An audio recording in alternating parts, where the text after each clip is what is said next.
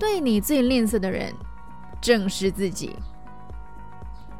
当别人遇到困难低潮时，我们总是想方设法的给予温柔鼓励，却忘了接纳、认可那个也会失败、犯错、跌跌撞撞、世上独一无二的自己。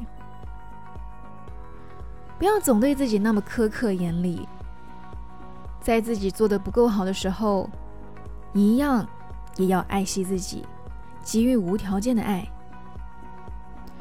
希望我们都能懂得鼓励自己，给予自己能量，而不是把自己逼到绝境，过度鞭策。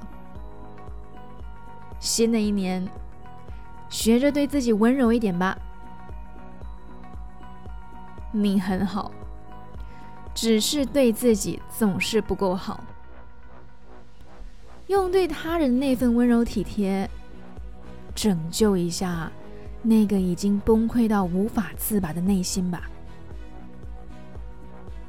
嗨，你好，我是淼淼，用声音传递纯粹。